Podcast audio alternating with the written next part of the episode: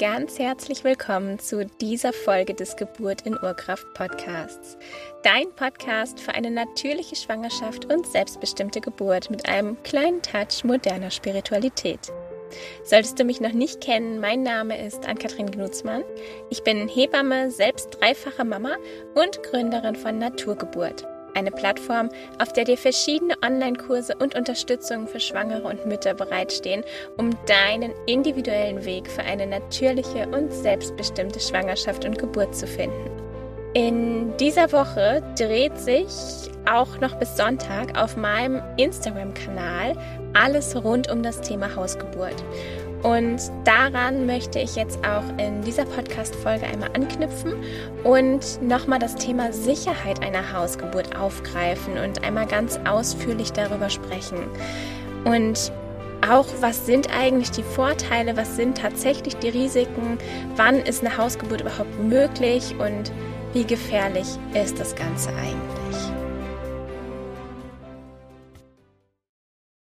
Und einmal vorweg, was diese Folge keinesfalls sein soll, ist eine Empfehlung für eine Hausgeburt, aber auch nicht gegen eine Hausgeburt, denn diese Entscheidung über den Geburtsort ist eine super individuelle Entscheidung, die nur du allein treffen kannst. Und ja, ich habe zwei wunder, wunder, wundervolle Hausgeburten erlebt. Und wenn alle Voraussetzungen stimmen, würde ich es auch keinesfalls je wieder irgendwie anders machen. Aber ich bin ja nicht du. Und deswegen lässt sich keine Erfahrung, keine Ansicht, nichts wirklich teilen oder übertragen und erst recht keine Empfehlung aussprechen. Du entscheidest, wo du gebären möchtest. Und ich möchte dir heute einfach ein paar ähm, Zahlen nennen, ein paar Fakten nennen rund um das Thema Hausgeburt, da gerade von Schulmedizinern oftmals, und da sage ich auch nicht, dass es alle sind, ähm, oftmals viel Angst gemacht wird, wenn es um die Hausgeburt geht, beziehungsweise es wird nicht Angst gemacht, um jemandem zu schaden oder so, sondern es existiert einfach unglaublich viel Angst in der Gesellschaft.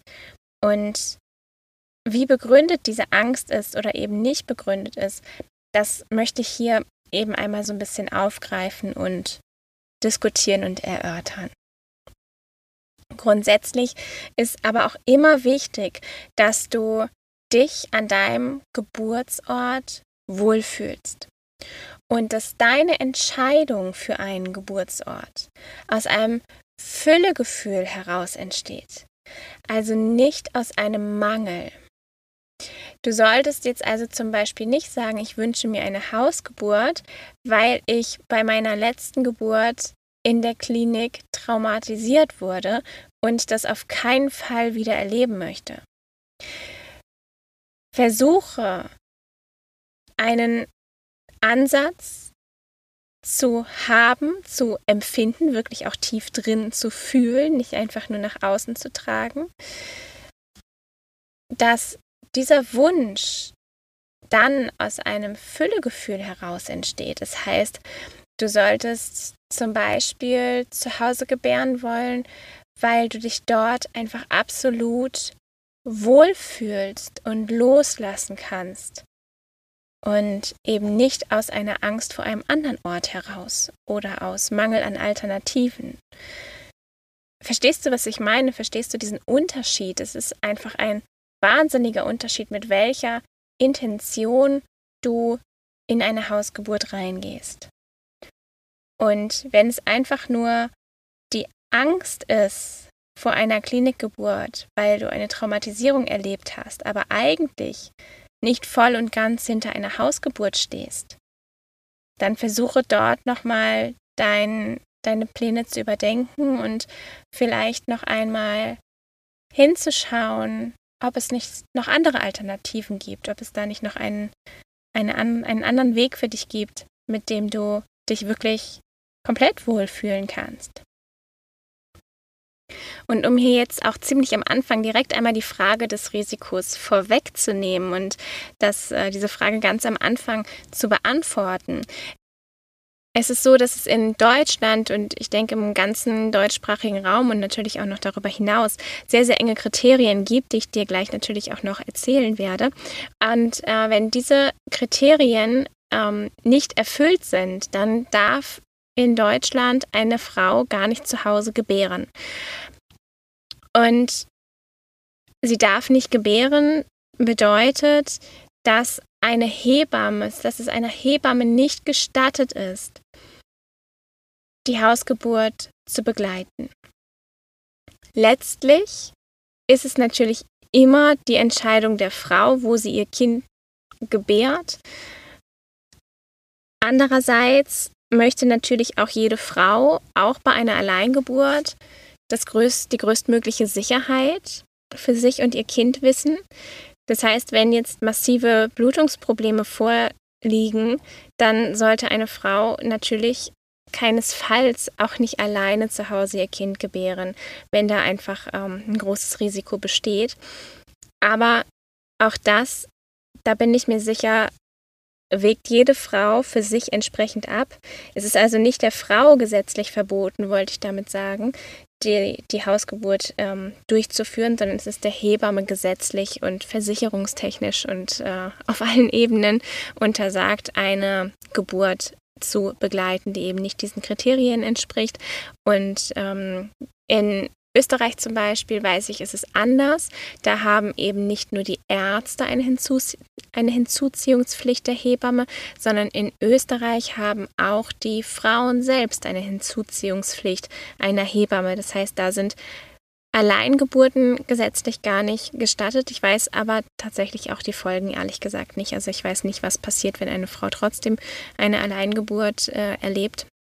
Aber das soll hier jetzt auch gar nicht ähm, Fokusthema in dieser Folge sein, sondern ich möchte tatsächlich hier über eine hebammenbegleitete Hausgeburt sprechen, denn nur darüber gibt es viele Zahlen, viele Fakten, die ich euch nennen kann, dass ich da wirklich nicht irgendwelche Vermutungen oder Gefühlsäußerungen anstelle, sondern dass ich euch hier wirklich ähm, Zahlen, Daten, Fakten nennen kann, also nichts Ausgedachtes oder Gefühlsmäßiges einfach. Genau.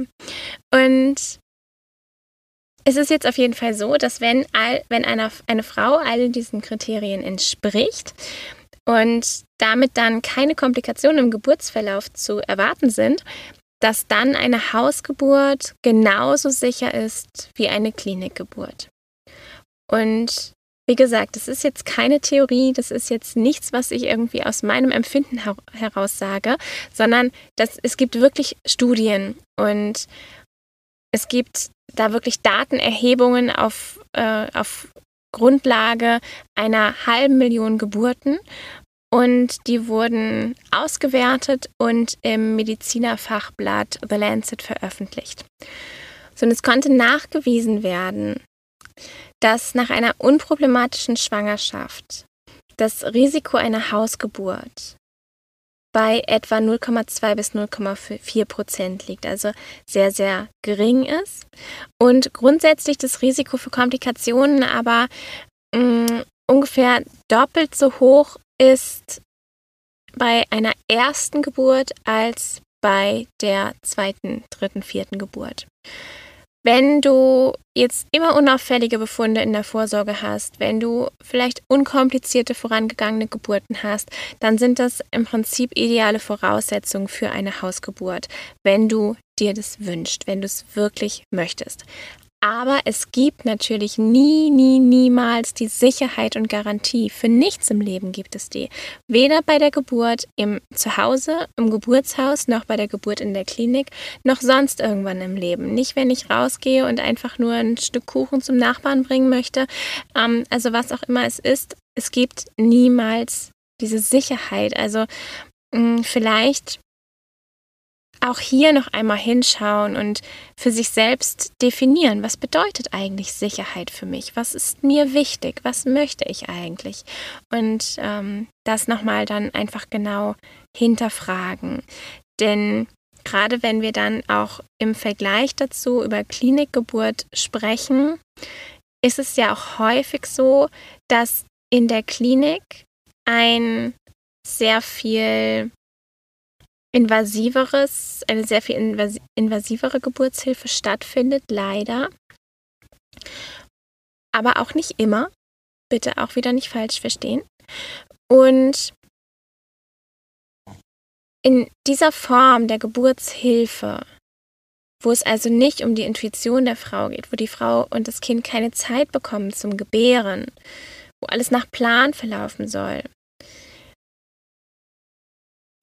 treten sehr häufig auch hausgemachte Komplikationen ein. Und dafür möchte ich dir noch einmal ein Beispiel nennen, damit du weißt, was ich was ich meine, auch wenn ich auf gar keinen Fall jetzt ähm, negativ über Klinikgeburten sprechen möchte, denn auch Klinikgeburten können wundervoll sein, können sehr selbstbestimmt verlaufen, aber egal welche Form der Geburt ist, ist immer eine gute Geburtsvorbereitung unglaublich wichtig. Also wenn du dir vorstellst, du kommst mit Kontraktionen mit, den, mit der ersten Wehentätigkeit in den Kreissaal. Dann ist das Aufnahmeprozedere so, dass du in der Regel den Mutterpass und die Versichertenkarte abgeben musst, dass du ähm, gefragt wirst natürlich nach, nach dem Grund deines Kommens, dass du gefragt wirst, wie oft du Wehen hast ob du Fruchtwasserabgang hast, ob es sonst irgendwelche Auffälligkeiten gibt. Und dann eines der ersten Tätigkeiten der Hebammen im Kreissaal ist es dann, dich ans CTG anzuschließen. Und das ist immer noch häufig so, sehr häufig, gerade beim Aufnahme CTG, dass das im Liegen stattfindet. Du wirst also gebeten, dich hinzulegen, dann wird dir das CTG angeschlossen, denn in dieser Position leitet das CTG am besten die Herztöne ab. Das heißt, oftmals ist es so, dass ähm, das Signal einfach schwächer ist, schwerer zu empfangen ist, wenn du im Stehen bist, wenn du dich bewegst. Und genau deswegen wird oft um eine liegende Position gebeten. Und wenn du jetzt aber hier dich hinlegst im Kreißsaal für diese CTG-Kontrolle, auch wenn es dann nur 20, 30 Minuten sind, so ist es trotzdem schon so ein erster, so eine erste kleine Störung des Geburtsverlaufes, denn du kannst nicht vollkommen bei dir sein, du kannst dich nicht intuitiv bewegen, du kannst da nicht hinspüren, was du gerade in dem Moment brauchst. Und so passiert es manchmal, dass sich das immer weiter von der einen Kleinigkeit zur nächsten Kleinigkeit fortbewegt und du damit immer weiter dich von deinem, von deiner Intuition entfernst und gar nicht mehr richtig spüren kannst, was du eigentlich gerade brauchst. Und da dann wieder hinzukommen, braucht dann oftmals auch eine liebevolle Begleitung von außen die dir vielleicht auch Vorschläge macht um, und dich ausprobieren lässt und dir da einfach wieder diesen nötigen Freiraum gibt. Und wie gesagt, es ist auf gar keinen Fall immer so, aber das kann ein Ablauf sein. Und ohne dass du dann einen Venenzugang bekommen hast, ohne dass du dann einen Venentropf bekommen hast, eine PDA bekommen hast, was auch immer, wurde dein Geburtsverlauf schon ein Stück weit manipuliert. Und es klingt jetzt erstmal nicht so dramatisch, aber alleine dadurch kann es durchaus passieren, dass später es dann eben zu stärkeren und größeren Interventionen kommt, weil der Geburtsverlauf nicht so ist, wie man ihn erwarten würde. Denn am Anfang passierte ja nicht so viel, weil du durch die andere Position zum Beispiel abgelenkt warst. Und mit abgelenkt meine ich nicht in deinem Flow warst, nicht in deinem Geburtsflow warst. Genau, also so zum Beispiel kann es verlaufen. Und es kommt ja immer mehr von außen diese Pathologisierung der Geburt. Eine Geburt ist ja ein ganz natürlicher, wenn auch sehr komplexer, aber ein ganz natürlicher Prozess, der seit Tausenden von Jahren funktioniert. Und natürlich ist mir auch bewusst, es gibt immer mal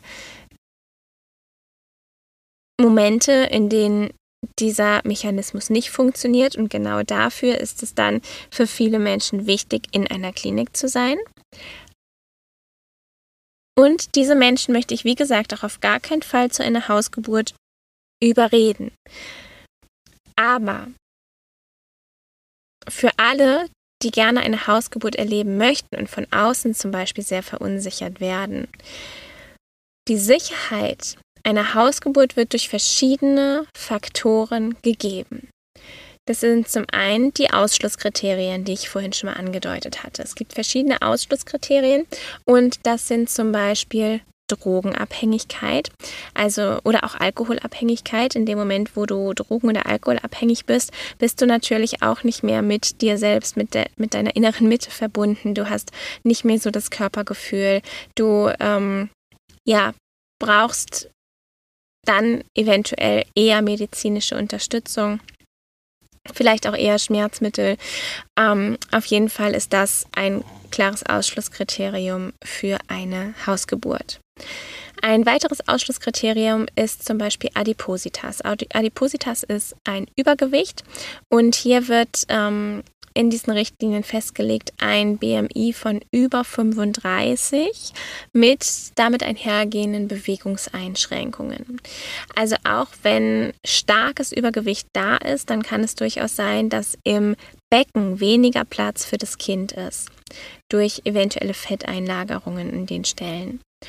Und deswegen ist Adipositas auch ein etwas weicheres Ausschlusskriterium, aber kann durchaus auch zu dem Ausschluss einer Hausgeburt führen.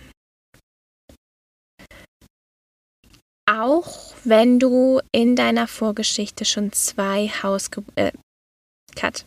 Auch wenn du in deiner Vorgeschichte schon zwei Kaiserschnitte erlebt hast und danach noch keine spontane Geburt wieder. Also der Zustand nach Resektio nennt sich dann. Die Sektio ist ein Kaiserschnitt und die Resektio ist ein erneuter Kaiserschnitt. Ähm, Re Resektio wäre dann der dritte Kaiserschnitt. Aber wenn du zwei Kaiserschnitte in deiner Vorgeschichte hast und jetzt dann das dritte Mal schwanger bist, ohne dazwischen eine Spontangeburt erlebt zu haben, dann ist auch ein, eine Hausgeburt ausgeschlossen. Wenn du allerdings nur einen Kaiserschnitt erlebt hast, dann ist es dennoch möglich, auch zu Hause das Baby zu gebären. Und auch der Termin, der viel diskutierte Geburtstermin, kann ein Ausschluss sein. Hebammen dürfen von drei Wochen vor dem Termin, also abgeschlossen zur 37. Schwangerschaftswoche, bis zwei Wochen nach dem Termin, also bis 42 plus 0, deine Geburt begleiten. Das Ganze bei gesichertem Termin, ganz wichtig. Wenn es Terminunklarheiten gibt, dann ist da durchaus noch ein bisschen mehr Spielraum auch.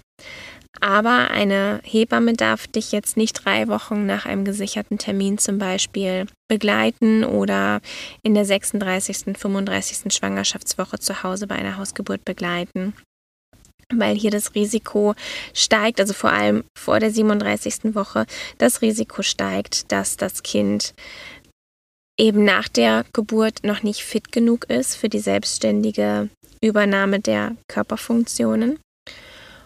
Und nach der 42. Woche besteht die Sorge, die Gefahr, das Risiko, dass die Plazenta nicht mehr entsprechend arbeitet und dass die Plazenta dann das Kind unter der Geburt nicht mehr ausreichend versorgen kann. Das ist der Hintergrund für diese Terminfestlegung. Was natürlich auch nicht möglich ist, weil es auch gar nicht spontan geburtsfähig ist, ist eine Plazenta previa. Wenn die Plazenta über den Muttermund rüber drüber liegt, dann würde es in dem Moment, wo der Muttermund beginnt, sich zu öffnen, würde es zu starken Blutungen kommen. Und dieser Blutverlust ist natürlich auch ein großes Risiko für Mutter und Kind, für das Leben von Mutter und Kind.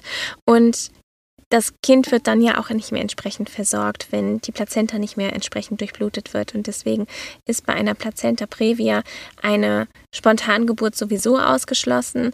Ähm, in manchen Fällen mag es vielleicht möglich sein, beziehungsweise mh, mm, dann spricht man aber eigentlich nicht mehr von der Plazenta previa, sondern von der tiefsitzenden Plazenta, wenn die Plazenta sehr nah an den Muttermund heranragt ähm, und dort sehr dicht ist, dann kann es durchaus sein, dass eine Spontangeburt möglich ist, aber dann eben unter den Augen von Fachärzten, dass da gegebenenfalls auch schnell eingegriffen werden könnte.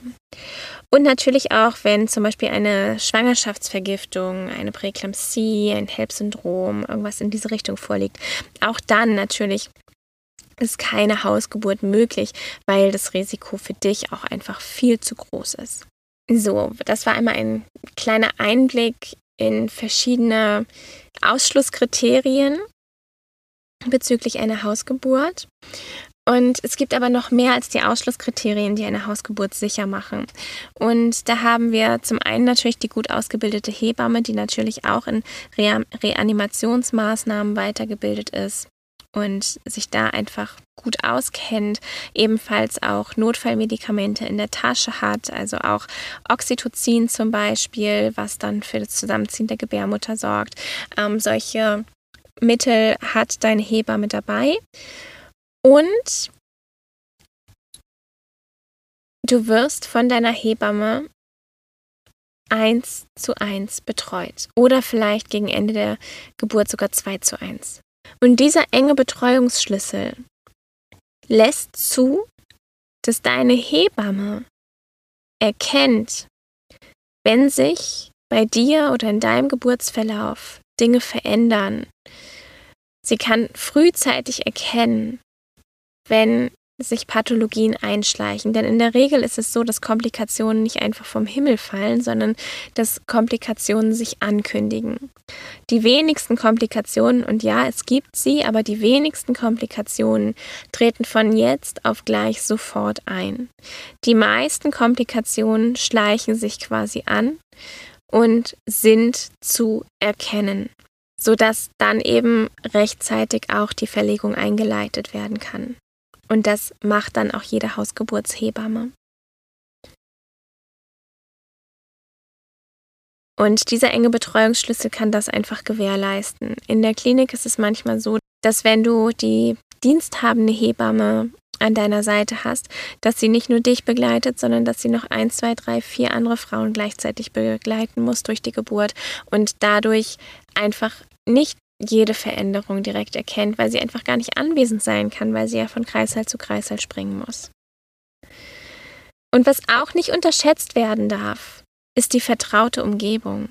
Wenn du dich zu 100% wohlfühlst zu Hause, wenn du das Gefühl hast, dort loslassen zu können, du sein zu können, dann fördert das den Geburtsprozess auch ungemein. Und vielleicht hast du schon mal von dem Dick-Reed-Kreislauf gehört. Der Dick Reed war ein Gynäkologe, der schon seiner Zeit voraus sehr auf die individuelle Geburtshilfe geachtet hat, der Geburtsvorbereitungskurse quasi so ein bisschen mit ähm, ins Leben gerufen hat. Und er hat festgestellt, dass wenn eine Frau Angst hat, dann führt diese Angst zu Verkrampfungen. Und diese Verkrampfungen führen dann zu Schmerzen. Diese Schmerzen entstehen also hauptsächlich durch die Verkrampfungen bzw. werden dadurch auch nochmal massiv verstärkt. Und wenn du jetzt Schmerzen hast, dann hast du natürlich auch wieder Angst vor der nächsten Wehe, vor der nächsten Kontraktion. Das heißt, du verkrampfst noch mehr und hast dann noch mehr Schmerzen. Und so kommst du einfach in so einen Teufelskreis, in so eine Abwärtsspirale.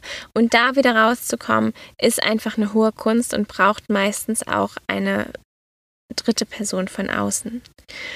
Und von daher kann es durchaus sein, gut sein, dass du zu Hause in deiner vertrauten Umgebung viel besser loslassen kannst, als wenn du die Umgebung wechselst, dich ins Auto setzt, im Auto ja auch still sitzen musst und da diese Fahrt eventuell als sehr unangenehm empfindest, in der Klinik ankommst, vielleicht nicht genug Zeit für dich da ist, diese Klinikumgebung, eine ungewohnte Umgebung, ungewohnte Gerüche auch dafür sorgen, dass du dich etwas unsicher fühlst, selbst wenn du vielleicht noch nicht direkt Angst verspürst, aber dass du dich unsicher fühlst, dass du dich auf jeden Fall nicht wohl und heimisch fühlst. Und das Ganze kann dann ebenfalls in diese Negativspirale enden. Aber natürlich, ich hatte es vorhin schon gesagt, es gibt immer ein Restrisiko in seltenen Notsituationen. Und das bedeutet, dass dann im Falle einer Verlegung ein Zeitverlust da ist. Denn es muss ja erstmal der Weg von zu Hause in die Klinik übernommen werden. Wenn du in einer Klinik bist, ist diese Verlegungszeit natürlich, sparst du dir die, sodass dann quasi direkt reagiert werden kann. Und es gibt diese wenigen Notsituationen, es gibt auch Verlegungen in Eile. Es ist nicht die Mehrzahl, ich sage dir gleich noch ein paar Zahlen dazu.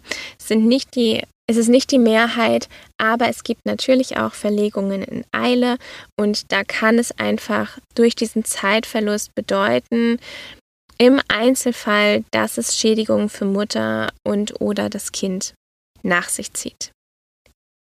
Und das ist ja auch der Hauptkritikpunkt aller Hausgeburtsgegner, dass in diesen Momenten nicht schnell genug gehandelt werden kann. Aber es ist auch in einer Klinik, gibt es keine Garantie für eine komplikationslose Geburt. Gar nicht, also ganz oft nicht. Denn wie gesagt, auch in der Klinik verläuft die Geburtshilfe ja leider nicht perfekt. Ähm, es hat andere Risiken, denn auch eine Traumatisierung von Mutter und Kind zum Beispiel sind ja auch nicht unter den Tisch zu kehren. Auch das ist natürlich ein durchaus zu bedenkendes Risiko. Und da möchte ich jetzt aber, wie gesagt, eigentlich gar nicht ähm, tiefer drauf eingehen, weil es auch keine Empfehlung gibt, die ausgesprochen werden kann. Also wirklich nicht. Das ist eine absolut individuelle Entscheidung. Und Jetzt wollte ich dir noch kurz ein paar Zahlen nennen. Also insgesamt liegt unsere Hausgeburtsquote in Deutschland und auch im ganz gesamten deutschsprachigen Raum unter 2%. Unter 2% aller Schwangeren gebären ihr Kind außerklinisch. In den Niederlanden sind es ungefähr 30 Prozent, also fast jede dritte Frau bekommt ihr Kind in den Niederlanden außerhalb einer Klinik. Da ist die Hausgeburtshilfe viel, viel, viel vertretener.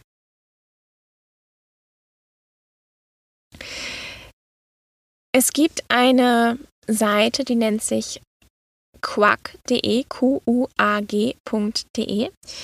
Und auf dieser Seite, das ist die Seite der Gesellschaft für Qualitätsmanagement der außerklinischen Geburtshilfe, finden sich sehr viele Publikationen, sehr viele Berichte, sehr viele Zahlen. Also es lohnt sich unbedingt da reinzuschauen und es ist super spannend, all diese Zahlen anzusehen. Und die neuesten Zahlen liegen hier von 2019 vor, 2020 ist noch nicht ausgewertet. Zum Thema Verlegung wurden insgesamt 15,6 Prozent aller Frauen in eine Klinik verlegt. Und Davon waren es aber 94 Prozent, die in Ruhe verlegt wurden und nur 6 Prozent in Eile. Also wirklich nur ein kleiner Anteil von Frauen, die da in Eile verlegt werden mussten. Und diese 6 Prozent beziehen sich dann eben auf die 15,6 Prozent und nicht auf alle Hausgeburtsfälle. Und der Hauptgrund für eine Verlegung war ein Geburtsstillstand in der Eröffnungsphase. Das heißt, dass der Muttermund sich einfach nicht weiter geöffnet hat. Und nur weil du dann in die Klinik verlegt wirst, heißt es auch auf gar keinen Fall, dass das Kind dann per Kaiserschnitt geboren werden muss, sondern es gibt trotzdem auch nach Verlegung noch viele spontan beendete Geburten. Weitere Verlegungsgründe können zum Beispiel sein die Erschöpfung der Mutter. Wenn die Mutter sich vielleicht sogar ein Schmerzmittel wünscht, eine PDA wünscht, dann ist das natürlich auf jeden Fall ein Grund der Verlegung. Auch ein vorzeitiger Blasensprung mit der Gefahr einer aufsteigenden Infektion. Das heißt, wenn vielleicht der Blasensprung schon sehr lange her war, ähm, dann ist das ein Verlegungsgrund. Oder wenn natürlich Fieber oder irgendwas in diese Richtung auftritt, was schon Hinweise auf eine Infektion bietet, dann ist das definitiv ein Verlegungsgrund. Auch wenn die Wehen zu stark oder zu schwach sind, dann kann das ein Grund sein für eine Verlegung, um da gerade bei zu schwachen Wehen zum Beispiel dann entsprechend eingreifen zu können mit einem Wehenmittel,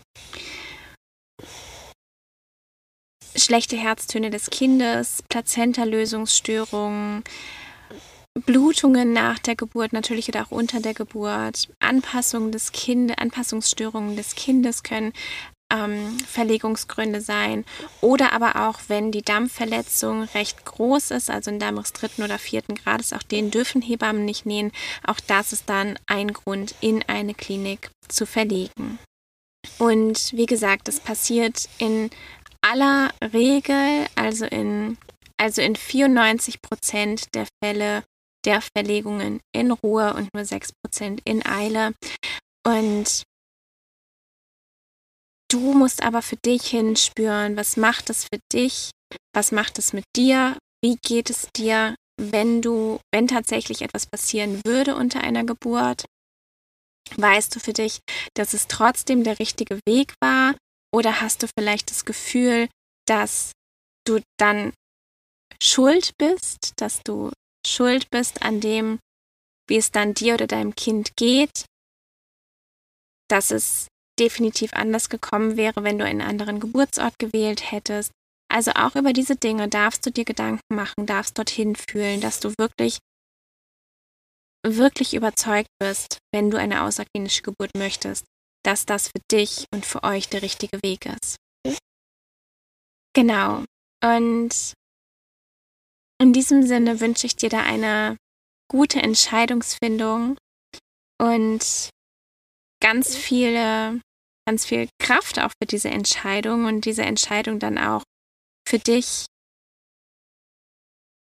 dass du für diese Entscheidung dann auch einstehen kannst. Denn eventuell kommt trotzdem von außen etwas Gegenwind. Vielleicht teilst du deinen Geburtsort gar nicht mit, wo dein Baby geboren werden soll sondern erzählst dann vielleicht erst hinterher davon, damit du dich da eben nicht von den Ängsten anderer Menschen verunsichern lässt. Auch das musst du dann gut für dich abwägen, wie du dann damit umgehst. Und auch da ist es durchaus ein legitimer Weg zu sagen, ich teile erst nach der Geburt, wo unser Baby geboren ist und nicht schon in der Schwangerschaft. Denn Horrorgeschichten von anderen Geburtsverläufen, was nicht deine Geburt ist, was nicht dein Kind ist, was total unabhängig von dir ist, die brauchst du nicht auf dich zu beziehen und die gehören wirklich nicht an eine Schwangere herangetragen. Und von daher versuch dich da wirklich ganz klar auch abzugrenzen und zu sagen, ich möchte das jetzt nicht hören. Okay. Und ich wünsche dir alles Liebe, verabschiede mich für heute und bis zur nächsten Folge. Mach's gut. Tschüss.